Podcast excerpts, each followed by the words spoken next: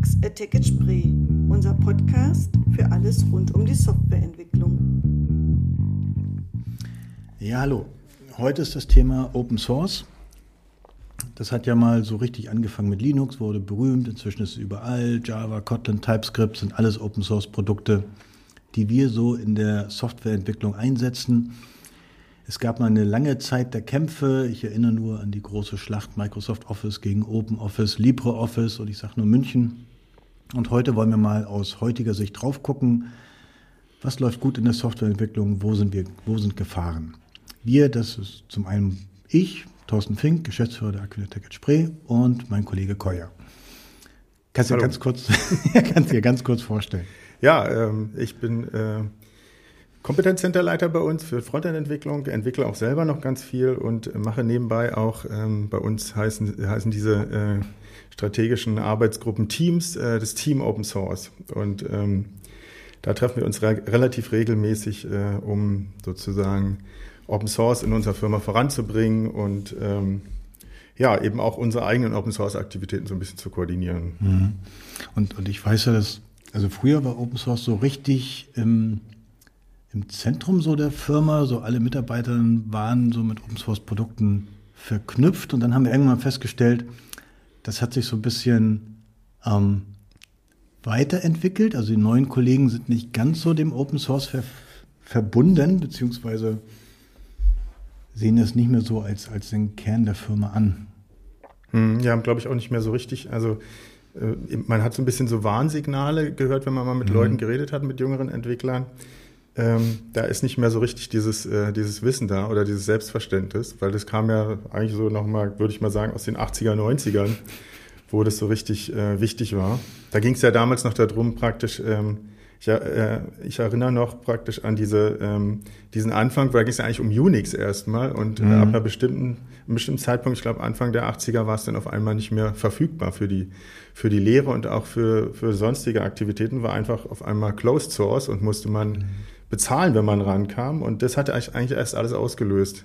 Ich weiß noch, als, als ich damals vor Jahrzehnten in der Firma anfing ähm, oder in der, in der Industrie anfing, Geld zu verdienen, da gab es dann halt auch so diese großen, teuren Produkte, IBM WebSphere zum Beispiel und ähm, MQ Series und so. Und das waren alles große Moloche, die nicht so richtig Spaß gemacht hatten. Und so mhm. die Open Source Sachen waren so richtig die coolen Sachen. Ne? Naja, das hat praktisch so richtig als Gegenbewegung angefangen.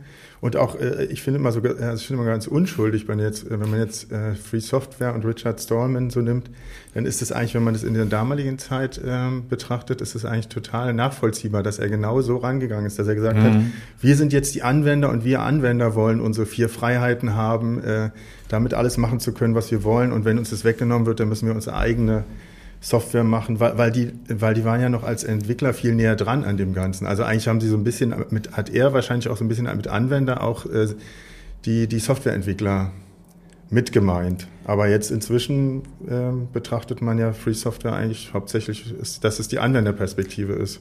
Ja, und, und der, der Stil hat sich auch noch geändert. Also gerade als du Stallman gesagt hast, der hm. hat ja bei uns mal an der Uni hier in Berlin Vortrag gegeben. Er kam mit seiner weißen langen Kutte wallend er hatte Latschen an, er hat gesagt, first I want to show you some slides. Dann hat er seine Latschen ausgezogen und ist auf Strumpfsock einmal hin und her gerutscht. Okay. ja, das passt zu ihm. Und dann hat er, glaube ich, völlig frei so anderthalb Stunden über freie Software gesprochen. Ja, den Vortrag, den hat er wahrscheinlich auch schon hunderte Male gehalten. Und das Intro wahrscheinlich auch, aber ja. trotzdem alle ganz schön, ganz schön beeindruckt. Und ja, ja. Naja, und was, was ich auch sozusagen, ich habe mich ja versucht, so ein bisschen auch noch mal vorzubereiten, da ist mir auch erst da nochmal klar geworden, dass äh, seine freie Software ja eigentlich nochmal zehn Jahre älter ist eigentlich als der Begriff Open Source überhaupt. Der kam dann erst äh, Anfang der 90er. Hm. Äh, da gab es irgendwie so ein denkwürdiges Meeting. Ich glaube, äh, irgendeine Dame hat sich denen auch die Namen ausgedacht. Es gab noch Leute alternative äh, Namen und natürlich äh, hat es den Stallman noch erstmal geärgert, dass das jetzt da kommt. Ich weiß, nicht, mehr, weiß hm? nicht mehr, welche Frau das war, oder? Das nee, nee, also es müsste man jetzt nochmal nachrecherchieren. Ich kann es ja nebenbei heimlich nochmal nachrecherchieren. aber nee, das ist äh, geschummelt, nicht nebenbei irgendwie googeln. Okay. Ja, aber jedenfalls, ähm, Das, also da war ja die, äh, der Grund, warum man jetzt nochmal Open Source brauchte, äh, wo ja eigentlich, könnte man ja sagen, mit Free Software ist ja schon alles gesagt. Hm. Aber das war eben, das hatte so eine ethische Komponente, so eine ähm, sehr anwenderorientierte, die für die, für die Industrie vollkommen uninteressant war. Und eigentlich hat man ja diesen Open Source Begriff nochmal geprägt, um das Ganze auch für die Industrie interessant zu machen. Mhm. Ähm, und das ist auch gelungen. Also man hat einfach dann auch äh, relativ schnell ähm, sozusagen Firmen gewonnen, die da auch äh, aufspringen auf den Zug und äh, das Ganze dann eben relativ schnell. Es gab halt auch die OSI dann, diese Open Source Initiative. Genau, und dann ähm, hatte man praktisch sozusagen ein Konkurrenzkonzept zu, den, zu der freien Software, die ja irgendwie so ein bisschen, die ja immer so ein bisschen ideologisch angehaucht war. Ja. Hm. Finde ich einfach äh, eine total spannend. Also man kann jetzt sagen, dann ist ja praktisch Open Source ist jetzt 30 Jahre alt und äh, sozusagen die eigentliche Idee, aber äh, ist ja schon 40 Jahre alt. Hm. Ich bin ja immer so ein bisschen hin und her gerissen, so zwischen ideologisch und Pragmatismus. Ich finde, am besten ist es, wenn, wenn das, was der Welt gut tut, auch einem hilft, Probleme zu lösen. Mhm. Und finde, bei Open Source ist das eigentlich fast immer der Fall. Wir, wir können ja mal, wir haben ja hier so einen Gesprächsleitfaden. Fangen wir mal knallhart mit der ersten Frage an. Wann und warum sollte man Open Source in der Softwareentwicklung einsetzen? Naja, man könnte ja erstmal praktisch äh, sagen, wer, wer ist jetzt da gerade angesprochen mit der Frage? Also wenn man jetzt ein Anwender wäre, würde mhm. ich sagen, ähm, ich würde Open Source Software als Anwender benutzen, weil ich Transparenz will. Also das würde eigentlich in, im Sinne von dem Stallman. Ich will. Anwender ist jetzt so ein Entwickler, der sich irgendwie eine Bibliothek raussucht. Zum Beispiel. Oder aber mhm. eben Anwender, der jetzt, keine Ahnung, wie jetzt wie bei, äh, bei dem Beispiel, das du am Anfang genannt hast, mit LibreOffice oder, mhm. also ich möchte halt wissen, was da eigentlich äh, drin passiert. Oder ich möchte zumindest theoretisch die Möglichkeit haben, da reinzugucken. Ich, ich wollte gerade sagen, also wer, wer kann denn ja, LibreOffice reinschauen? In, in, der, in, der, äh, in der Welt von Richard Stallman war mhm. das natürlich sozusagen eins. Aber äh, für die meisten Leute heute ist es dann wahrscheinlich eher was anderes. Da ist es nicht mehr das Reingucken können. Also Programme waren ja auch kleiner, ne? Ja. Also sondern da ist es dann eher vielleicht, ähm, ähm, ja, dass, äh, da, dass man vielleicht auch irgendwas verändern lassen kann. Man könnte jetzt irgendjemanden mhm. ähm, äh, beauftragen und könnte sagen, die Software gefällt mir schon so, so, aber ich möchte ja noch was dazu tun. So aus, weiß ich auch noch, damals hatte ich erzählt, als wir angefangen hatten, WebSphere auf der einen Seite, JBoss Application Server war so der einer der Open Source Konkurrenten und wir haben tatsächlich in den Code reingeschaut, als wir mhm. so irgendein Verhalten uns nicht erklären konnten. Transaktionsmonitor sind wir reingegangen, haben es relativ schnell gefunden. Ja. Hat uns geholfen. Also Transparenz hilft ist schon. ganz ganz großes Thema natürlich und auch ähm, naja, es wird immer auch offene Standards genannt, was ja aber eigentlich so ein bisschen so eine andere ähm, mhm. Perspektive noch ist. Ähm, ja, aber ich, ich glaube, ähm, also für, für mich wäre sozusagen, wenn ich jetzt selber meine, meine eigene Perspektive betrachte, ist eigentlich Closed Source für mich immer grundsätzlich unattraktiv, weil ich äh, immer eine Sorge habe, ähm, dass, dass, also es ist ja nicht nur so, dass man, ähm, dass man da nicht reingucken kann, sondern es ist auch ein Verfügbarkeitsproblem. Das kann einem jederzeit irgendwie weggenommen werden in dem Sinne. So ein bisschen fühlt sich das zumindest so an, wenn man, ja, wenn man Closed Source hat. Deswegen ist auch praktisch dieser, dieser Umschwung, den wir so in den letzten Jahren erfahren haben bei uns in der Firma, dass halt immer mehr so praktisch Kundenprojekte auch mit, mit Cloud und auf einmal wieder mit, mit Closed Source zu tun haben. Ähm, es fühlt sich gar nicht so gut an. Aber das ist natürlich was, äh, das, das kommt wahrscheinlich sozusagen mit der eigenen Sozialisierung, wie man früher eigentlich äh, gedacht hat, denkt man natürlich auch immer noch das, das sind ja auch so, ich glaube, so zwei unterschiedliche Dinge. Also einmal Transparenz, also dass man den Code gucken kann, hat ja noch nicht viel damit zu tun, dass man auch frei ist, den Code dann auch zu benutzen, zu verändern und weiterzuentwickeln. Klassiker, ich glaube, SAP jedenfalls früher war es so, dass die mhm. gesamten ABAP-Code-Sachen frei einsehbar waren. Das ja. war auch total praktisch, um zu wissen, was da wie, warum, äh, warum ja. nicht, aber was da wie berechnet wird. Ähm, aber ist natürlich weit weg von freier Software gewesen. Klar. Na, PGP ist, glaube ich, immer das, das äh, Premium-Beispiel, weil da ist es ja so, dass man reingucken durfte, aber man durfte nichts verändern. PGP also das ist nicht Open Source? PGP-Lizenz. Also es ist Open Source, aber man durfte nichts an dem Quellcode verändern irgendwie. So war die Lizenz aufgebaut. Und deswegen brauchte man noch diese, dieses GNU-Gegenstück, ähm, dieses GPG dann. Ah.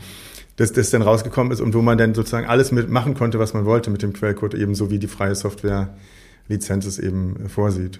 Wusste ich gar nicht. Ähm, Gibt es denn das alte noch? Weiß ich gar nicht. Lange Zeit nicht, lange nicht mehr drüber gesprochen. Auf jeden Fall, sagen wir mal, es war, es lief unter Open Source, aber es war sozusagen eine der unerträglichsten Open Source Lizenzen, die man sich vorstellen konnte. Also man hatte die Nutzungsrechte, durfte es aber nur genauso benutzen, wie es war, nicht forken, nicht irgendwie. Also ich weiß es nicht genau, ich habe nur gelesen, man durfte es nicht verändern. Okay. Ja, das ist schräg, weil das finde ich es. Okay, wenn ich sowas habe wie ein Enterprise Application Server, dann ja, ich darf es theoretisch verändern, aber. Mhm.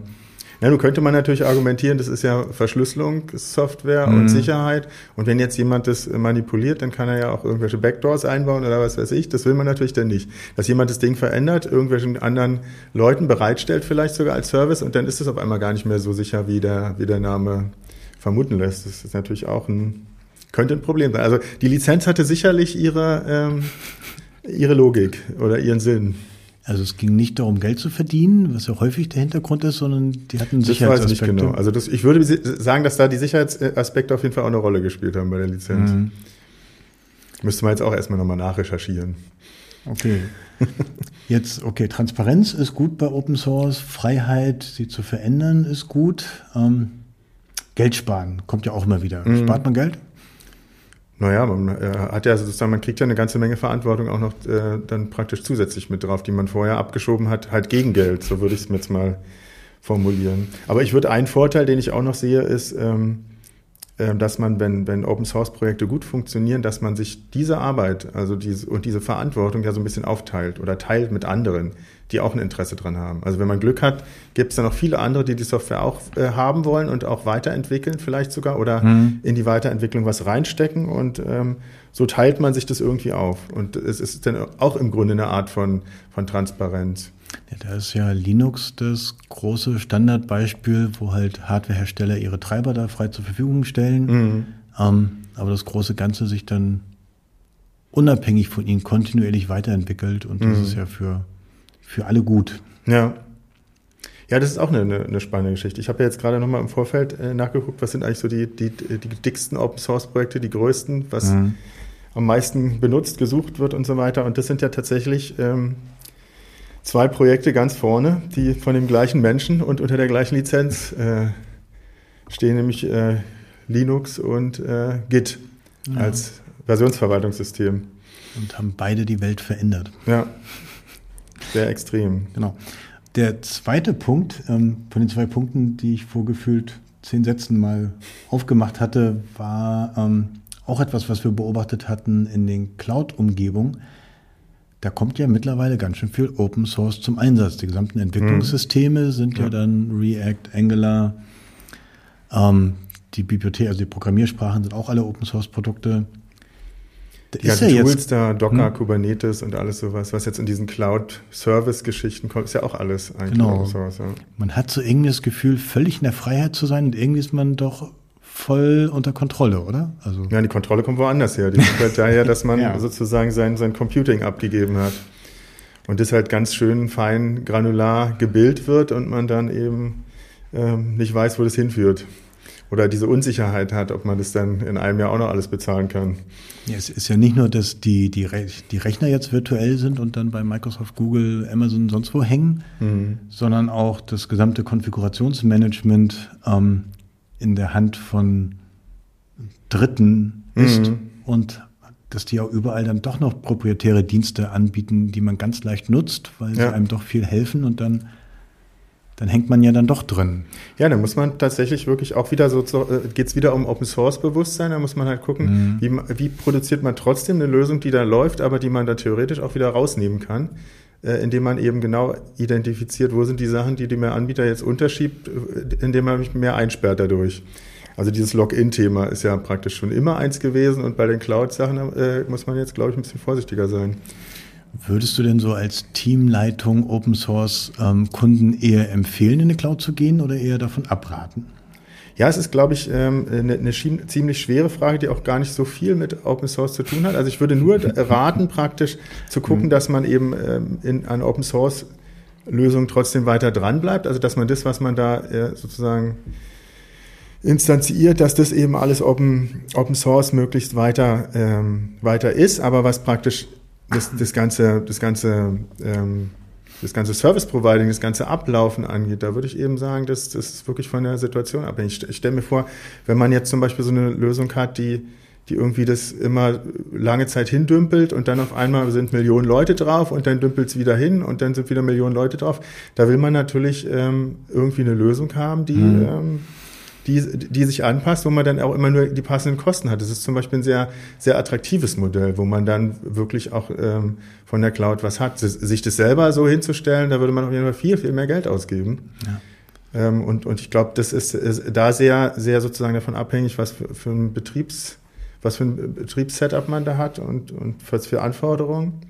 Äh, aber wenn es jetzt um, um den reinen Quellcode geht, dann würde ich natürlich immer weiter gucken, dass theoretisch das, was ich jetzt da zum Beispiel bei so einem Cloud-Anbieter laufen habe, dass ich das auch nehmen kann und auf meiner eigenen Kiste laufen lassen kann, wenn es ja. äh, ist eigentlich auch immer meine Standardantwort, dass man das die Kosten für den Ausstieg immer im, irgendwo im Backlog hat, für mhm. den Fall, dass man dann doch ja. Dass irgendwelche Cloud-Preise spontan so angezogen werden, dass sich nicht mehr rechnet für einen Kunden. Dann kann er immer noch sagen, okay, ich gehe, ich gehe jetzt schnell raus. Und vielleicht an einigen Stellen war es da ein bisschen komplizierter, weil man mit Kubernetes was per Hand coden musste. Mhm. Aber dafür kann man halt an jeden anderen Kubernetes-basierten Cloud-Anbieter raus. Ja, naja, kann ja aber auch sein, dass der Anbieter selber, es sind ja, gibt ja viele äh, Auslöser. Da kann ja auch sein, dass der mhm. Anbieter mhm. selber irgendwie plötzlich nicht mehr kann oder äh, alles Mögliche an, an Bedingungen, die, die sich vielleicht ändern in der, und, und dann geht's auf einmal nicht und wenn man will, vielleicht auch nur woanders hin zu einem anderen Cloud-Anbieter. Ja. Kann ja auch sein. Ich glaube, da ist ja manchmal so dieser Irrglaube, wenn man einen der Großen hat, ne, die können immer. Mhm. Und ich glaube, dem ist auch so. Aber manchmal wollen die nicht mehr. Ja. Weil, weil die ja, wenn, ihre Strategie ändern. Ja, wenn irgendein Geschäftsmodell nicht mehr funktioniert oder so, dann ich meine, Google hat ja auch eine lange Geschichte von, äh, von auch äh, Softwareprojekten, die diese Zack, vorbei haben. und dann war's das. Ich überlege gerade, fällt mir jetzt gerade gar keins ein, aber ähm, naja gut, Angular 1 zum Beispiel ist ein schönes, also als, als, als Bibliothek. Also das hat, glaube ich, einige, ich kenne einige Leute, die, äh, die sehr verärgert darüber waren, dass das auf einmal äh, eingestampft wurde. Ja, die Google Glasses, die dann ja. auf einmal weg waren, dann. Ja. Wobei man das sogar noch verstehen kann, wegen hier Datenschutz und allem, das war, glaube ich, nicht so gut durchdacht das glaub, Ganze? Ich glaube, Use Cases und Usability fehlten. Hm. Bin voll gespannt, ob Apple jetzt mit ihren, wie heißen die Dinger, Apple Vision. Das musst du doch am besten wissen. Ja, ich sollte es wissen. ich glaube, Apple Vision. Ich weiß, dass es die gibt, aber wie die heißen, weiß ich nicht. Ah, ja. Okay, äh, anderes Thema, ähm, anderer Podcast. Sobald wir das Ding mal haben und ausprobiert haben, also mindestens mit den UX-Kollegen, die sind auch schon voll scharf drauf, mm. machen wir da mal einen Podcast zu. Ähm, zu, zurück zum Open Source.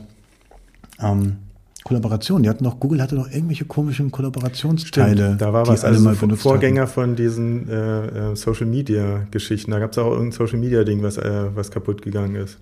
Ja, beendet, einfach beendet wurde. Ja. Oh, hab's vergessen. Ich bin ja nicht so der Kollaborationsmensch. Also, äh, ich, also das, also ich mag Kollaboration hier fürs Protokoll. ich bin ein bisschen vorsichtig. Was Social ich, Media angeht, wahrscheinlich. Ja, genau. okay. Warum und wann sollte man Open Source denn nicht, also auf gar keinen Fall einsetzen? Ja, das ist auch eine gute Frage. Gute Antwort? Ja, also gute Antwort ist Open Source immer gut. Und ähm, okay. wenn man aber, also ich kann mir vorstellen, wenn man das jetzt sozusagen rein ökonomisch betrachtet, kann es ja schon sein, dass man ähm, dass man da wirklich was, was, äh, was hat, was man, wovon man der Meinung ist, man muss das jetzt äh, und kann das jetzt auch erfolgreich zu Geld machen. Und dann mhm. kann es natürlich äh, kontraproduktiv sein, wenn man die Möglichkeit auf einmal allen gibt. Das ist ja auch das Witzige an diesen, an der freien Software, dass da ja auch nie was über ökonomische Aspekte gesagt wird. Jeder kann es verkaufen und machen, was er will damit und Geld verdienen versuchen. Aber wenn der, wenn, wenn das jeder machen kann, dadurch, dass der Quellcode offen ist, ist es natürlich auch nicht mehr so einfach. Also ich würde sagen, das ist praktisch, also alles, was damit zu tun hat, dass man Open Source nicht einsetzen sollte, hat alles immer nur mit Geld verdienen zu tun. Ja. Fällt mir kein anderer Grund ein. Wobei die Open Source Tools, die groß und erfolgreich sind, sind ja auch die, mit denen Leute oder Firmen halt auch viel Geld verdienen. Auf jeden also Fall. Geld verdienen ist ja per se nichts Böses. Selbst ja. Stallman meinte, Geld ja. verdienen ist gut. Ja, na klar. Nur die Software muss irgendwie frei sein. Aber ja, wenn jemand so seine, seine Besonderheit, sein, sein Angebot ähm, direkt in Software gießt und dann jeder hätte das auch, mhm. dann würde man das schützen wollen. Was mit viraler Software, viralen Bibliotheken, die ganz schlimmen Dinger? Ach sowas, ja. Also das heißt, dieses, dieses ganze Thema ähm, Sicherheitslücken und äh, nee, nee, ich meine Exploits, jetzt, die man, was man ausnutzen kann, oder was meinst du so? Die, die, die meinte ich jetzt nicht, da können wir auch gleich nochmal drauf ja. gehen. Das ist ja auch so ein nächstes Angstargument, aber also bevor viral positiv besetzt wurde mhm. durch YouTube und solche ja, Geschichten, ja. habe ich das Media. Gefühl, genau, war viral eher negativ. Zum Beispiel die GPL-Lizenz, diese virale, mhm. virusartige Lizenz, die sich dann durch deine Software durchfrisst ja. und auf einmal gehört alles Stallman und du hast verloren. Ja.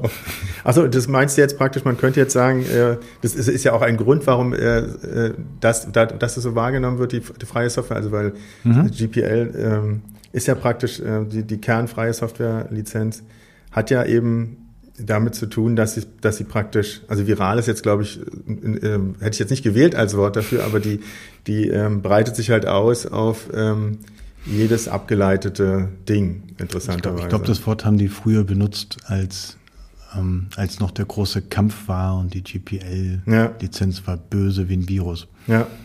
Nee, mir ist, mir ist ja auch, ähm, also es ist schon so, also das stimmt, man, man, man könnte äh, praktisch, wenn man, wenn man äh, irgendwann ein äh, ähm, freies Softwarestück einsetzen will und will relativ eng da rangehen, also will das irgendwie mit integrieren, hm. verlinken, muss man das ja, glaube ich, mindestens damit, damit sich das überträgt. Ähm, oder man will tatsächlich wirklich was daraus ableiten, dann äh, kann es natürlich ähm, der Grund sein, dass man es wirklich lässt, wenn man, wenn man, dann, äh, wenn man danach wieder in Closed Source gehen will. Wobei mir auch bewusst geworden ist, ähm, dass das auch, also dass auch wenn man jetzt eine freie Software hat, dass es, äh, ähm, dass das auch keine Garantie ist, dass da nicht Sachen wieder in, in Closed Source äh, sich zurückverwandeln. Man denkt immer, das geht dann gar nicht mehr. Ähm, aber das Interessante ist, dass ja immer derjenige, der ähm, der diese äh, Lizenz vergibt, also der, der Copyright-Halter sozusagen, dass der immer ja. machen kann, was er will bei all diesen Lizenzen. Äh, und mir ist tatsächlich vor kurzem äh, äh, eine, eine Library untergekommen oder eine, äh, eine Lösung, die tatsächlich auch von GPL wieder in Closed Source verwandelt wurde von dem Lizenzhalter. Und zwar Web Woppelizer heißt es. Es ist so ein was Tool. Was macht denn Woppelizer? Woppelizer ist so ein Tool, das ähm, dem, dem gibt man irgendeine URL im Netz und der mhm. sagt einem, oh, da habe ich entdeckt, da ist ein WordPress diese Version hinter, das läuft auf so einem Server, ähm, das hat diese Plugins installiert und das kann der aber praktisch für, für alle Systeme. Der sagt einem einfach, äh, was da läuft. Also alles, was er rausfinden kann. Und dann weißt du, mit welchen Angriffswinkeln du auf das System gehst. Zum Beispiel, oder? aber du kannst natürlich auch ähm, sozusagen das nutzen, um zum Beispiel, keine Ahnung, wenn jetzt, wenn jetzt zum Beispiel scrapen willst, wenn jetzt ja. da Informationen rausziehen ah, okay. willst, dann kannst du jetzt wissen, okay, wenn es jetzt WordPress ist, dann, dann äh, finde ich da diese URL-Struktur vor und kann mir so die Daten rausholen. Oder ich finde, äh, also da, Genau, aber das ist ja der Unterschied zwischen Urheberrecht und Nutzungsrechten. Ja. Und du kannst ja dann die Lizenz, also den Code dann unter einer anderen Lizenz mit anderen Nutzungsrechten freigeben, aber mhm. das, was du einmal rausgegeben hast, bleibt ja dann trotzdem draußen. Also genau. du kannst ja nicht mehr, das, was unter GPL war, kann er jetzt ja nicht mehr zurückziehen. Genau, das bleibt dann alles, das läuft dann immer unter dem berühmten, der letzte Commit den letzten Commit, genau. an dem man noch rankommt, den dann irgendeiner so öffentlich stellt, weil die haben natürlich auch ihre, ihre Repos gleich alle zugemacht. Das heißt, irgendeiner hatte das vielleicht noch bei sich mhm. und hat dann noch eine Chance. Aber äh, das heißt, wenn man sich jetzt darauf verlässt, GPL, da kann, ich ja, kann ja gar nichts passieren, dann kann man auf einmal auch ohne alles dastehen. Stimmt. Also sich den, die Codebasis zu doppeln, wenn dein Kerngeschäft drauf ähm, sich abstützt, macht, macht Sinn. Mhm das, das vergessen immer wieder mal, dass man dass man seine Abhängigkeiten im Griff haben muss. Ne? Also ja, bestimmt. Also wobei du warst ja noch mal auf der auf der Linie mit den äh, mit, mit ähm, sozusagen dieser Sorge von Firmen, dass sie bei mhm. GPL sich irgendwas reinholen. Ich glaube, ähm, da bin ich ein bisschen bei unserem Kollegen Emanuel. Also GPL ist eigentlich gar nicht so evil und so angsteinflößend wie ähm, mhm wie man immer denkt und dass man, also es gibt ja wirklich Tools, die einem, äh, einem das rausfiltern und einem sofort immer sagen, hier, da hast du jetzt irgendwo GPL bei dir in deinen Abhängigkeiten drin, das, das darf auf keinen Fall passieren, das muss jetzt ausmerzen und das ist in der mhm. Regel überhaupt gar nicht, äh, gar kein Problem, weil diese Abhängigkeiten ja viel zu weit weg sind. Die sind ja nicht irgendwie integriert und die, also dieses, äh, diese Lizenzbedingungen, die, die das übertragen auf deine eigene, auf deinen eigenen Code, die wirken da gar nicht. Insofern gibt's ähm, gibt es, glaube ich, nur relativ wenige Situationen, in denen man wirklich ähm, aus, aus GPL-Gründen, wenn man Closed Source produzieren will, da irgendwie in Probleme gerät. Mhm. Der, der zweite Punkt, der zweite Angstmacher war ja früher, ähm, ich wiederhole es mal, weil ich, ich finde das Argument eigentlich nicht ganz nachvollziehbar. Aber ich wiederhole das Argument ja trotzdem ist, das ist ja frei, da kann ja jeder was reinschreiben und dann kann ja jeder auch schlimmen Code, Schadcode mhm. injizieren. Mhm. Ist doch viel besser, wenn ich eine Firma nehme, die dann dafür auch gerade steht mhm. ähm, und die das alles unter Kontrolle hat, gerade bei so kritischen Sachen. Mhm. Ja, man könnte sich ja auch vorstellen, dass, ähm, dass man tatsächlich, wenn man jetzt sowas ähm, hat, was so, ein, äh, so einen Aspekt hat von, von, von Sicherheit oder von Angreifbarkeit, dass eben äh, Teil des Open Source Projektes auch ist, äh, das zu testen, zu prüfen, äh, abzusichern. Also insofern äh, könnte mhm. man da genauso rangehen. Dass, und, und, wenn man das prüft und absichert, dann wäre es natürlich auch gut, wenn man weiß, wie es geprüft und abgesichert wird. Also insofern könnte man genau an der Stelle sagen, wenn es jetzt alles äh, geschlossen wäre, dann würde man müsste sich immer verlassen müssen, müsste man immer vertrauen, dass irgendjemand ähm, anders das schon richtig gemacht hat, zum Beispiel der Hersteller.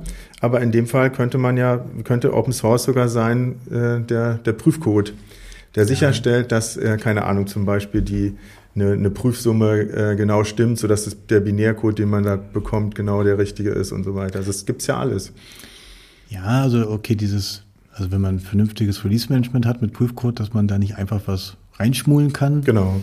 Das ist eine Geschichte, aber was ich an dem Argument so interessant finde, ist so dieser Optimismus, mit dem man davon ausgeht, dass so Software entwickelt wird. So, wenn eine Firma das macht, dann geht alles gut, aber mhm. wenn die freie Welt da draußen das macht, dann kann das nur ins Chaos enden. Und ich meine, wenn man möchte, dass möglichst viele Leute auf Code gucken, dann ist es sinnvoll, den Code freizugeben und da mhm. alle drauf gucken zu lassen, dann finde ich, findet man am ehesten komische Dinge, die dann angemerkt werden. Ja, nun muss man aber auch dazu sehen, natürlich, wenn man jetzt praktisch Open Source hat, das ist ja ein bisschen sowas wie dieses äh, Gemeinwesen, dieses Commons-Ding. Mhm.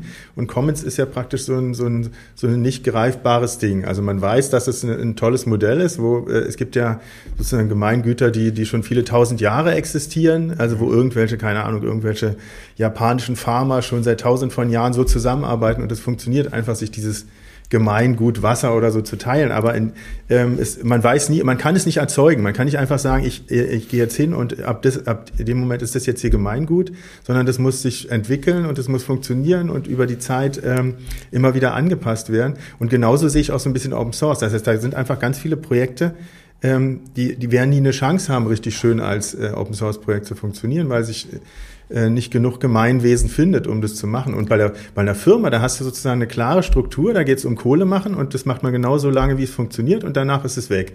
Das heißt, man kann ein bisschen mehr die Uhr danach stellen, ob so ein Closed Source Projekt äh, laufen wird und funktionieren wird oder nicht. Also sagen wir jetzt mal zum Beispiel Microsoft Office. Da kann man einfach davon ausgehen, ähm, so wie das aufgestellt ist und so wie da immer noch weiter Geld verdient wird, dass das wahrscheinlich noch lange weiterläuft. Ich, ich würde mal da, dagegen an argumentieren, dass nach meiner Beobachtung dieser Common Sense und die Gemeinschaft und die, die Wasserquelle für alle in kommunistischer Gesellschaft ähm, nicht so bei den Open Source Sachen ja gar nicht so ist. Da gibt es doch meistens den manchmal freundlichen, aber auf jeden Fall Diktator. Also mhm. Linus Torwald hat ja auch schon den ja. Ruf. Ne? Also da kommt nur rein, was er als gut empfindet und wenn er etwas nicht als gut empfindet, dann kriegt man das auch deutlich so zu hören. Ja. Und da wird nichts demokratisch abgestimmt. Ich hatte vor, oh, was war es so, vor einem Jahr mal von einer ähm, Maintainerin eines Open Source Projekts gehört, die hat einen Vortrag gehalten auf einer Konferenz, ich glaube Bob in Berlin. Ähm, und da ging es gar nicht um die Inhalte, sondern mehr mhm. so um ähm, Konfliktmanagement. Mhm. Weil so das Wichtigste für sie war dann ähm, mit diesen, diese Anspruchshaltung und dem Kommunikationsstil von manchen Menschen, die dann irgendwie unbedingt das Feature wollten und ihr unbedingt irgendwelche Bugs um die Ohren schlagen wollte. Wie kann sie das noch machen? Mhm. Wie sie damit gut zurechtkam. Also das war so das Gegenteil von wir versuchen gemeinsam die Welt voranzubringen, sondern ja. ich will doch hier nur eine gute Software machen. Lass ja, mir doch meine Arbeit tun. Naja, ich glaube, dass tatsächlich genau diese menschliche Komponente ist halt der Grund, warum ähm, warum eben dieses, äh, dieses Gemeinwesen als, als Struktur eben nicht so einfach regulierbar und äh, erzeugbar ist. Also wenn ich mir jetzt, sagen wir wir bleiben bei diesem Beispiel mit dieser japanischen Wasserquelle, ob es die doch immer gibt oder nicht. Und da kann man sich schon vorstellen, das hat tausend Jahre funktioniert, aber die ersten paar hundert Jahre haben das, ist es vielleicht genauso, wie du es beschrieben hast gewesen. Da war dann eben, waren dann eben ein paar sehr laute mhm. und starke Leute, die haben dafür gesorgt, dass die anderen sich alle an die Regeln halten.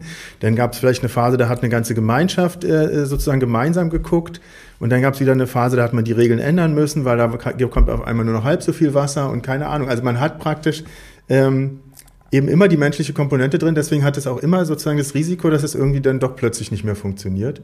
Ähm, und das ist aber eben so ein bisschen, also die, die, die ökonomische Sphäre, so dieses, ähm, dieses wirtschaftliche ist ja doch sehr reduziert in seinen, in seinen Zielen und in, in seiner Struktur. Deswegen ist es eben aus meiner Sicht berechenbarer. Also vielleicht ein bisschen berechenbarer, ähm, was mit, äh, keine Ahnung, Microsoft Office passiert, als was mit LibreOffice zum Beispiel passiert, was da weitergeht. Glaubst du, wenn man jetzt noch so 100 Jahre Linux weiterlaufen lässt, dann hat sich da eine ideale Gemeinschaft gefunden? Ja, oder das Gegenteil. oder das Gegenteil, genau. Naja, bei, jetzt könnte man ja zum Beispiel wieder argumentieren, dazu fehlt uns vielleicht auch so ein bisschen die Erfahrung, weil Software mhm. ist ja insgesamt noch so ein junges Metier. Ähm, aber könnte man, könnte man natürlich gucken, ähm, äh, ob vielleicht das, was jetzt bei Linux da oder bei Git zum Beispiel, bei diesen beiden Monsterprojekten, eben was da jetzt an Zustand da ist, ob das nicht praktisch schon ein Selbstläufer ist, ob das jetzt schon allein reicht, weil eben, weil es so gut funktioniert. Aber ähm, das weiß man eben nicht so genau. Also mhm. ob jetzt Linux auch diese, äh, diese japanische Wasserquelle da mit den Tausenden von Jahren äh, eben funktionierend ähm, schlagen wird, das weiß man eben noch nicht. Ich glaube, es ist für Soziologen ein total spannendes Feld. Ich weiß, dass sie sich, also vor, vor ein paar Jahren habe ich mal Papers dazu gelesen, dass man sich damit beschäftigt. Müsste mal gucken, wie so mhm. der aktuelle Stand ist. Also auf jeden Fall äh, sehe ich, also du, du, hast ja eben so ein bisschen so Kommunismus gesagt. Ich glaube, dieses Commons hat mit Kommunismus wirklich irgendwie gar nichts also zu tun. Das jetzt Kommunismus im Positiven, ja. so wie es sein sollte. Jeder nach seinen Bedürfnissen. Ja, okay, das kann sein. Aber ich glaube, die Commons waren praktisch immer eigentlich so eine Idee, irgendeine äh, etwas, äh, eine Ressource, eine begrenzte mhm. Ressource äh, eben sozusagen für, für alle verfügbar zu machen ist äh, eigentlich so ein, so ein Grundelement. Und jetzt könnte man natürlich fragen, was hat es denn mit, mit Open Source zu tun? Aber mhm. da ist, glaube ich, die begrenzte Ressource so ein bisschen der, ähm, die, die Kapazität von, von Menschen daran, was weiterzumachen im Grunde. Das muss gut, gut eben auch ähm, einjustiert werden. Weiß ich nicht, ob das eine ähm, sozusagen, ob das eine gute Analogie ist. Aber auf jeden Fall ist ja der, ist ja ein Open Source Code, ist ja auf jeden Fall mal Gemeingut. Es ist halt bloß nicht so limitiert wie jetzt zum Beispiel so eine Wasserquelle, weil jeder kann sich ja eine Kopie machen. Also insofern gibt's da erstmal keinen Flaschenhals an mhm. der Stelle. Aber trotzdem ist es ein Gemeingut. Also meine Beobachtung ist ja, dass hinter den meisten großen, erfolgreichen Open Source Projekten dann doch irgendwie eine Firma sitzt, die in so eine Richtung geht, mhm. ähm, die natürlich auch Geld damit verdienen muss, weil die Leute wollen ja auch Geld damit haben und die aus dem Markt heraus dann auch die Designentscheidung und die Weiterentwicklungsentscheidung mhm. trifft. Also Red Hat ist jetzt ja. einer der, der, ich würde sagen, die größte Open Source Firma, die wir so aktuell haben und die ja, sind natürlich ja. ganz gut da drin geworden, jetzt ihre Open Source Produkte auch in eine Richtung, in eine Richtung zu bringen. Mhm. Naja, es ist ja im Grunde auch nicht immer nur Weiterentwicklung, sondern es ist ja tatsächlich auch viel Anpassung an die an ständig wechselnde Realitäten. Also diese berühmte ja. adaptive Pflege, die muss ja immer gemacht werden. Also eigentlich kann man schon sagen, Open Source Projekt muss ja muss ja eigentlich äh, am Leben erhalten werden. Äh, also eigentlich jedes Projekt, aber ein Open Source Projekt auf jeden Fall auch, äh, weil eben es ist ständig veraltet. Also man hat praktisch ständig was zu tun. Äh, und äh, das gibt natürlich Umgebungen, in denen das leichter ist und in denen das nicht so leicht ist. Aber es gibt tatsächlich nur sehr sehr wenig Software die, äh, die diesem, die Regel nicht mehr entspricht, sondern die vielleicht einfach jetzt fertig ist. Also es gibt immer dieses berühmte Beispiel, ich glaube Underscore, Lodash sind so zwei Frontend-Libraries, ähm, die sind einfach feature-complete abgeschlossen und dadurch, dass, äh, dass es keine Umgebung gibt, die sich groß ändert, äh, müssen an, muss an diesen Libraries auch nichts mehr gemacht werden. Aber das ist eigentlich nicht der Normalzustand bei Software. Eigentlich muss da immer angepasst werden. Und Pflege betrieben werden und das verrottet. Ja. Also auch Hibernate ist ja im Prinzip fertig. Ja trotzdem muss da immer noch was gemacht werden. Ja. Ja, also wenn man jetzt den Strang weiterspinnen würde, würde ich jetzt auf Wikipedia gehen. Mhm. Das ist auch ein total spannendes Thema, aber da wir in der Softwareentwicklung sind. Ja, Wikipedia ist auch mal Common Knowledge oder gibt es da irgendwie auch so, nee, Open Knowledge oder mhm. Open, also das ist ja praktisch nochmal eine ganz andere Disziplin. Ja. Das ist auch total interessant, weil die, nach dem letzten, was ich gehört habe, auch richtig viel Geld damit verdienen. Mhm. Ähm, obwohl man sich fragt, wer verdient damit eigentlich Geld? Aber der e.V. dahinter, also hat wohl, ist ganz gut ausgestattet. Was mhm. ja auch gut ist. Ich bin großer Fan von Wikipedia. So, Argument, Vendor-Login, zurück zu dem Fragebogen, den ich habe. Also man hört ja auch immer mal wieder, ähm, ich mache Open Source, kein Vendor-Login, ich bin total frei. Mhm. Ähm, und dann sieht man ja dann doch, dass meistens ist da eine Firma dahinter, Angular, Google. Ja. Ähm, wer ist eigentlich, welche Firma ist denn hinter Linux? Gibt es da eine Firma dahinter? Das ist eine peinliche Frage. Ganz viele Firmen, Es gibt ganz Also viele, ganz viele Firmen, die, das nutzen. Aber also eine hatte doch mal, wer hatte Linus Torwald bezahlt? Nee, Linus Torvalds, das ist so gelaufen. Ähm, das gab ja, ähm, nachdem, äh, nachdem Unix nicht mehr offen war, hat irgend, Mhm. irgendeiner Minix entwickelt, irgendeine skandinavische Uni oder sowas. Und äh, Lino, äh, Linus Torvalds hat sich Minix auf seinen Rechner gemacht äh, und hat dann da an einer Terminal-Emulation rumgehantiert und da wurde dann das ganze Betriebssystem draus. Und Mhm. das wollte er sogar eigentlich gar nicht äh, Linux nennen, was ja auch sehr sozusagen selbstbezogen wäre, sondern er wollte es Freaks nennen, glaube ich. Also Freaks in, im ersten Commit, glaube ich, von, von, äh, von Linux steht sogar noch Freaks drin im, im Make-File. Ähm, aber der, der äh, Systemadministrator fand es nicht cool. Der hat ihn einfach äh, den Namen gegeben stattdessen, weil es war auch sein Username, glaube ich, Linux. Aber bei, bei welcher Firma ist er gelandet? Der wurde noch angestellt. Das weiß ich tatsächlich nicht genau. Aber Die hat ihn ja total freigestellt, dass er Linux machen. Also bestimmt. beliebig- War das nicht irgendeine Uni oder so? Nee, Müsste ich jetzt auch nochmal nachrecherchieren. Was, das wir ist schlecht nicht erlaubt vorbereitet. okay, okay. Ähm, aber zurück zu dem Vendor-Login-Argument. Ähm, ein Gegenargument, das man ja auch immer kriegt, ist, naja, ich, ich möchte ja, also okay, ich darf, ich könnte jederzeit die Software selber entwickeln, aber eigentlich will ich das gar nicht. Ich will, dass andere Leute das für mich tun. Ja. Die, die Gemeinde da draußen, ich will es nur nutzen und ja, ich gebe mal, ich gebe mal ein paar Bugfixes zurück und vielleicht gebe ich auch klein, ein paar kleine Features, was ja auch reicht, wenn das genügend Leute tun. Ja, Aber im Prinzip möchte ich, dass sich jemand anders kümmert und dann gibt es dann doch meistens Firmen dahinter. Und von denen ist man ja dann doch auch so abhängig wie von den Closed-Source-Dingern. Ja, klar. Oder gibt es dann Gegenargument? Nee, ich würde sagen, Login findet halt immer statt. Also einfach nur, wenn ich schon, mich schon als Entwickler für irgendwelchen Satz von Bibliotheken entscheide, entscheide, habe ich schon Login eigentlich produziert, weil ich kann ja nicht einfach mal in den meisten Fällen äh, zu, zu was anderem gehen oder wenn mich in irgendein Framework in, äh, mich für, dafür entscheide. Das ist, ist eben alles nicht so einfach. Also ich glaube, das Login wird genau dann problematisch, äh, wenn eben der, äh, derjenige, der äh, durch den man da jetzt eingesperrt ist, die Firma oder was auch immer, sich dann eben vielleicht nicht mehr so verhält, so fair verhält. Also das, und das hat dann wieder nur diese ökonomische Linie. Wenn es dann auf einmal, wenn die Firma auf einmal anfängt, äh, umzuschalten auf irgendein komisches Abo-Modell, wo man, wo man nie gedacht hat, dass man da hinkommen will oder so. Das ist zum Beispiel so ein, wäre dann so ein Punkt.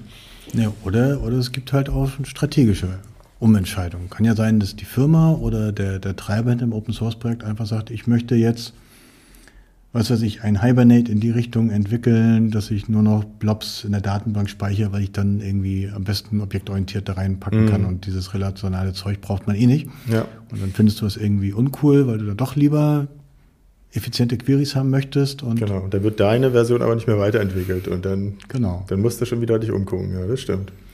Also will sagen, das, das hängt nicht nur vom Markt, sondern auch von, also gerade im Open Source könnte man ja sagen, einfach von Interessen. Also jemand möchte es einfach in die andere Richtung bringen Ja, ja. und ihm ist der Markt völlig egal, weil Ja. ihn interessiert was anderes viel mehr. Ja.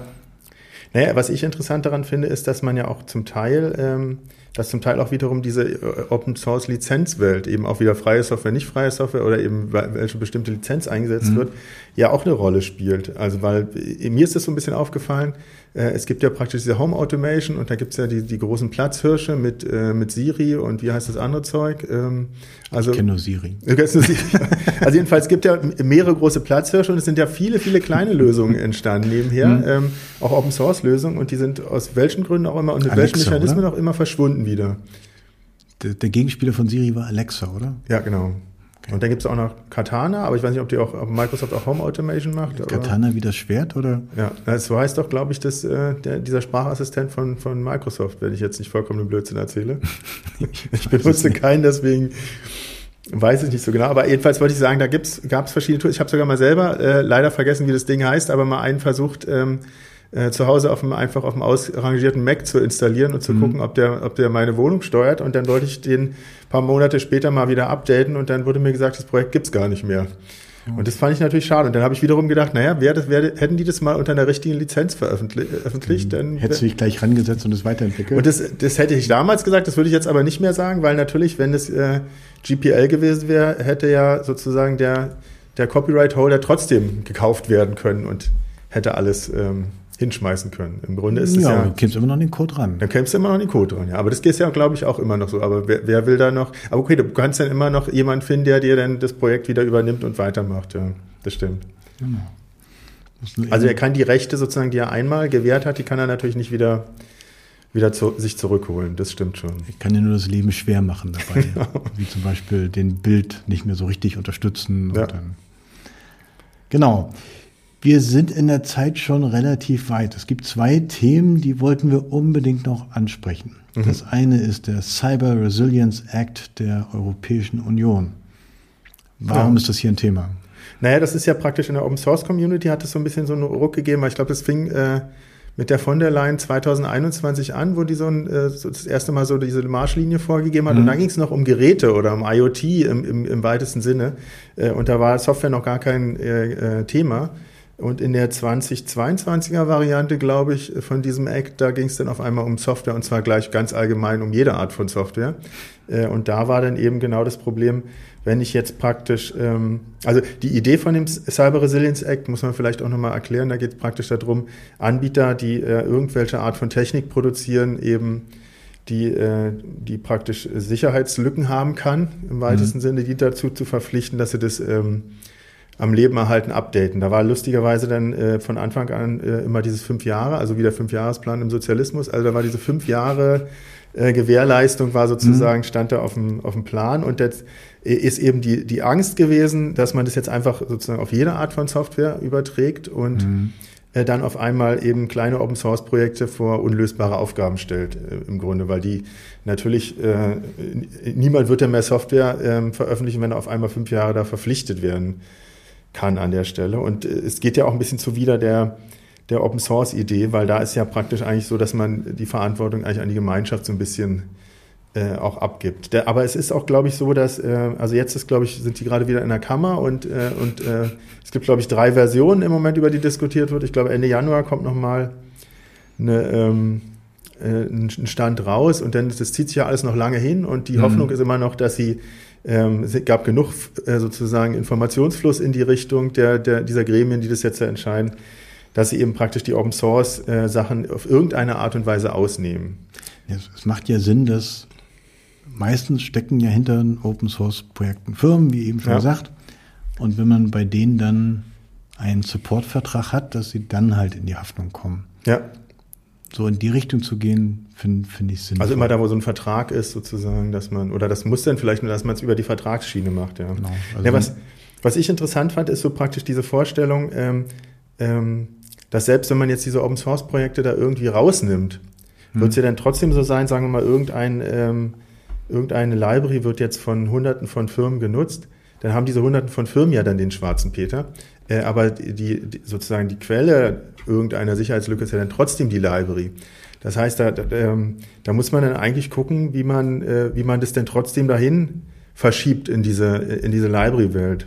Also ja, aber da, da ist ja dann keiner, den du ähm, haftbar machen kannst. Ne? Also genau, also sagen wir mal, aber, du, aber es ist ja trotzdem so, dass sozusagen das, das Problem nachher da an der, äh, an der Basis oder in der Library behoben werden muss. Und da habe ich einen interessanten Begriff in so einem Interview gelesen, und zwar, ähm, dass eigentlich praktisch zukünftig in Open Source Projekten ähm, muss eigentlich mehr Konformitätsarbeit gemacht werden. Also es gibt irgendwo äh, Dinge, zu denen man konform gehen muss und ähm, so, eine, so, eine, so eine Open Source Projekt muss dann eben äh, Lösungen finden, wie diese Konformitätsarbeit praktisch dann eben an, äh, trotzdem auf die Ebene des Open Source Projektes verlagert wird, damit jede Firma im, für sich selber irgendwas machen muss, die diese Library nutzt und da müssen sich dann wiederum auch die Firmen zusammenfinden wahrscheinlich. Und äh, das könnte nachher am Ende sogar das Open Source Modell stärken, weil die Firmen dann eben merken, okay, wir müssen diese, wir können die nicht einfach nur nutzen, die, diese Library, sondern wir müssen die halt wirklich jetzt ähm, äh, konform halten, im Grunde dafür sorgen, äh, damit wir konform sind, dass auch die Library die ganze Zeit konform ist und deswegen müssen wir uns da auch engagieren und können, das nicht, können nicht nur sozusagen Nutznießer sein. Also es geht ja schon immer für Open Source so, aber an der Stelle kann man eben auch argumentieren, dass, dass das Open Source stärkt am Ende, diese, mhm. dieses Cyber Resilience Act. Das ist auch das, was ich hoffe, was da rauskommt. Und du musst ja irgendjemand haben, auf den du Druck ausüben kannst. Ja. Und macht ja Sinn, das auf die zu machen, die damit auch Geld verdienen, weil sie dann ja. auch ist ja auch oft jetzt schon so, dass praktisch, äh, wenn, wenn Firmen das ernst meinen, dass sie äh, und Open Source Projekte benutzen oder darauf aufbauen, dass sie sich dann da auch engagieren. Entweder indem sie da Geld reinspenden ja. oder indem sie halt vielleicht sogar jemanden drin sitzen haben mit oder der da mitmacht. Na plus, wenn, wenn sie durch ihre Software Schaden entsteht, dann kommen sie erstmal direkt in Haftung und mhm. haben ja dann auch keinen, an den sie das dann weitergeben sollten. Und ja. Sicherheitsschäden, also Sicherheit ist ein wichtiges Thema und wenn man Sicherheitslücken hat, kann echter Schaden passieren. Ja. Gab es so irgendwie eine JavaScript-Bibliothek, irgendeine kleine ganz hinten, die vor, das waren drei, vier Jahren oder mal, ne, wo so, da jemand einen also, Backdoor eingebaut hat. Genau, da war eigentlich sozusagen die eigentliche Schwachstelle war dieses, äh, dieses NPM Repository, weil da jeder irgendwie, genau. der dann Passwort hat, was reinstellen kann. Und das alles so verzahnt ist, dass da manche Projekte gibt, die, ähm, die, äh, die, von hunderttausenden äh, Systemen eingebunden werden oder von hunderttausenden anderen Libraries. Stimmt, der hatte ein und der Release hat einfach überschrieben, ne, mit gleicher. Genau, der hatte praktisch sich irgendwie mhm. durch, äh, durch was auch immer den Zugang verschafft und konnte dann dort Hardcode rein. Ich weiß gar nicht mehr, was das war, irgendein Bitcoin-Miner oder sowas, irgendwas wurde da reingetan. Ja, weiß ich auch nicht mehr. Und dann war das eben praktisch über das nächste Update, äh, über die nächste Versionssprung war das dann eben in aller nutzender Software drin. Und das ist aber eigentlich, sagen wir mal, so ein bisschen auch so eine Schwäche von dem äh, NPM und man hat ja, glaube ich, auch so ein bisschen darauf schon reagiert. Hm. Also wir sind gerade noch in der Phase, ähm, es kann passieren, dass durch die EU alles besser wird, mhm. durch den Cyber Resilience Act, aber es ist noch nicht in trockenen Tüchern. Ja. Na, also, vor allen Dingen muss man ja auch sehen, ich meine, das ist jetzt das ist jetzt eine, ein EU-Thema und natürlich äh, ist sozusagen der Worst Case wäre jetzt, dass irgendwelche äh, Libraries auf einmal auf ihrer Webseite zu stehen haben, ja, wir, ihr könnt uns nutzen, aber wenn ihr in Europa seid, dann nicht oder so. Aber mhm. ich glaube, dass, äh, dass das sowieso letztendlich, ähm, dass auch andere ähm, Ecken der Welt äh, nicht äh, drum kommen, sich irgendwelche Gedanken dazu machen um diese Cybersicherheit. Und in den USA ist, glaube ich, auch schon irgendwas in, in der Mache. Also mhm. letztendlich ähm, kommt man da nicht dran vorbei.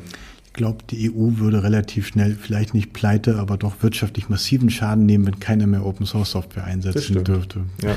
Ein echtes Problem. Also es ist sicher auch ein Argument für die Leute, die jetzt ja gerade im, im Kämmerlein diese, ähm, diesen Act zu Ende schreiben. Ja. Okay, das zweite Thema, was unbedingt ran musste, AI, also künstliche Intelligenz und Open Source. Hm. Wie passt das zusammen? Warum war es dir so wichtig, dass wir da noch bei mir war es eigentlich gar nicht so wichtig. Äh, AI ist halt, oder die künstliche Intelligenz, also ich finde immer besser, besser Abkürzungs, äh, ähm, was war das, algorithmische äh, Imitation oder so? Also praktisch, eigentlich ist es ja, ist, ist ja, ist es ja nur ein Nachmachen im Grunde von, von, von menschlichem Verhalten, menschlichem Also das, was gerade über ChatGPT so. so kommt, ist ja vor allen Dingen eine reine Ähnlichkeits- genau. Generatormaschine. Ja, aber das hat ja praktisch unglaubliches Potenzial, würde ich sagen. Mhm. Und das, ähm, ich glaube, dass AI nicht, äh, nicht besser oder schlechter dadurch wird, dass es, ähm, dass es Open Source ist. Es ist ja praktisch, hat ja auch wieder nur die ökonomische Komponente. Man hat ja unendlich viel, manche Firmen unendlich viel da rein investiert und will das Netz natürlich auch irgendwann wieder zurückbekommen. Und dazu muss man irgendwie Dinge ähm, für sich behalten, damit nicht alle das machen können, damit es nicht so viel Konkurrenz gibt. Äh, aber letztendlich ist, glaube ich, dieser, äh, dieser Bereich ähm, sowieso sehr, also man kriegt diese Open, Open Source ähm, Drive, den kriegt man auch so einfach nicht raus, denke ich. Also es gibt schon, die, die ganzen Modelle sind ja im Grunde auch verfügbar und ganz viele Leute machen das auch quelloffen. Ich glaube, AI ähm, krankt jetzt nicht daran, äh, dass äh, das irgendwie zu wenig Open Source ist, sondern eher daran, äh, was für äh, was für sozusagen Schreckensmöglichkeiten die diese Technologie auch, also was für Negativ ähm, die auch hat, weil man ja praktisch die sozusagen auch äh, locker äh, in irgendwelchen totalitären Staaten nutzen kann, um alles äh, damit zu machen, alles damit zu überwachen und alle, also auch automatisch auszuwerten, Entscheidungen zu treffen, wo dann kein Mensch mehr involviert ist. Diese zentrale Auswertung ist ja auch bei uns immer wieder ein Thema, weil jetzt ja immer mehr Systeme rauskommen, wo man schnell mal seinen Quellcode reinschicken kann. Genau. Dann kriegt man irgendwelche Tipps zurück, aber die laufen dann auf irgendeinem Server. So einen ja. Auftragsdatenverarbeitungsvertrag gibt es natürlich sowieso nicht. Und genau. was die damit machen, die im Idealfall lernt er gleich auch noch was dabei bei, von deinem eingereichten Code. Genau. Oder die Generatoren, die dann auch komplexe Programme machen. Mhm. Und wenn man da nicht aufpasst, versteht keiner mehr die und man packt sie einfach rein. Wenn man ja. Glück hat, macht man noch einen Test drumherum, der ja. so ein, zwei Verhaltensaspekte fixiert. Aber was man da so, so mit reinbekommt, das geht langsam raus. Also wenn das Know-how aus den Köpfen der Entwickler mhm. irgendwo in die Cloud zu den großen Herstellern geht. Das mhm. ist schon, ja, was schon ich, äh, gefährlich. was mir eigentlich, äh, ich glaube, was äh, könnte sein, dass das der Grund war, warum ich das auch nochmal auf der, auf der Agenda stehen haben wollte, weil das Interessante ist ja, ähm, dass praktisch eigentlich, dass, dass jetzt AI auch programmieren kann oder zumindest mhm. so tun kann, als ob es programmiert. Ähm, das hat ja auch damit zu tun, dass es überhaupt Open Source gibt und dass es so eine gigantische Sammlung von Open Source Code gibt im Netz. Den, den konnte man ja da einfach reinfüttern und ähm, genau. wenn man den jetzt nicht hätte, dann, dann würde es auch nicht so einfach sein. Also insofern ja. ist das ja auch einmal nochmal eine positive Seite von dem Open Source Thema. Und es ist ja in dem Bereich, ähm, glaube ich, auch weniger belastet als äh, in dem Bereich äh, Bildgenerierung, Kunst, äh, weil da ist es ja, da ist es ja, bewegt sich ja alles in einer Grauzone. Da wurde ja alles Mögliche in diese AIs oder in diese Modelle reingefüttert, die äh, was sozusagen so, mhm. also wo man sich auch jetzt ärgern kann im Grunde als, äh, als die ganzen Leute, die da in diesen Bereichen, in diesen Kreativjobs arbeiten, weil das äh, sozusagen ja jetzt praktisch auf eine nicht ganz legale Weise dafür gesorgt wurde, dass die, äh, diese AIs das auf einmal alles können, was die Leute vorher gemacht haben. Ich finde das gerade total spannend, weil was ich schon sehe, ist Gedichte, langweilige Lieder, langweilige Musik. Ja. Die kannst ja alles künstlich erzeugen über die Ähnlichkeitsgeneratoren. Du kannst auch Texte, die wissenschaftlich klingen, ja. aber damit nichts zu tun haben, einfach so erzeugen. Ähm, und ich glaube, es gibt auch schon viele Menschen, die mit, ähm, mit dem Schaffen von Werken Geld verdienen, die nicht so einen hohen Anspruch haben. Mhm. Und die können vielleicht mal ausgetauscht werden. Das kann ich mir gut ja, vorstellen. Also eine Kollegin setzt voll auf AI und zwar sagt sie, damit kriegt sie Geschwindigkeit rein, damit schöpft sie Inspiration, weil lässt sie einfach Dinge, Bilder damit ähm, erzeugen mhm. und passt es dann nochmal an. Und ja. damit ist sie viel schneller. Ja, Na, ich habe es selber auch schon mal gelebt. Ich habe schon mal mit einer äh, Kollegin zusammen äh, so ein Expert-Panel vorbereitet und die hat mhm. auch ganz nebenbei äh, sozusagen das, was wir da gerade beredet haben, schon äh, als Bullet Points in, in ChatGPT reingeschmissen und sich gleich mal ein paar E-Mails und ein paar Bekannt, äh, Bekanntgebungstexte generieren lassen und es ging alles super fluffig. Genau.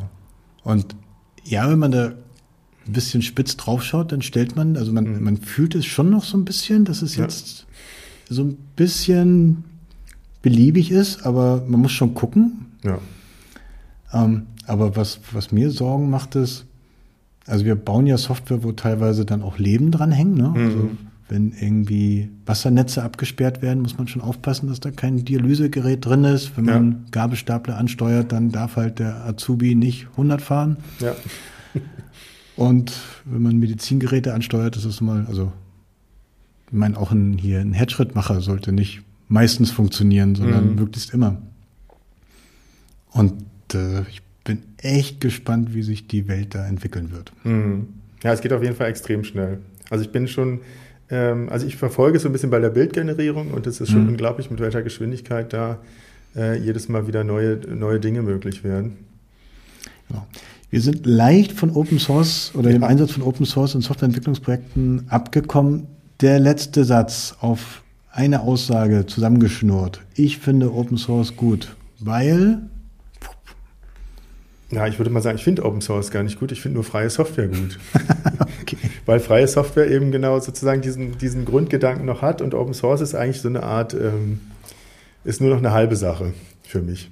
Trotzdem heißt mein Team Open Source, weil wir eben, weil unsere Welt eben sozusagen jetzt eigentlich diesen Begriff aufgegriffen hat und Open Source ja auch ähm, sozusagen unsere Arbeit wirklich äh, sehr stark voranbringt. Okay, freie Software ist das eigentliche Ding. Ja, Hey, damit danke ich dir, Kolja. Schön, dass du da warst. Gerne.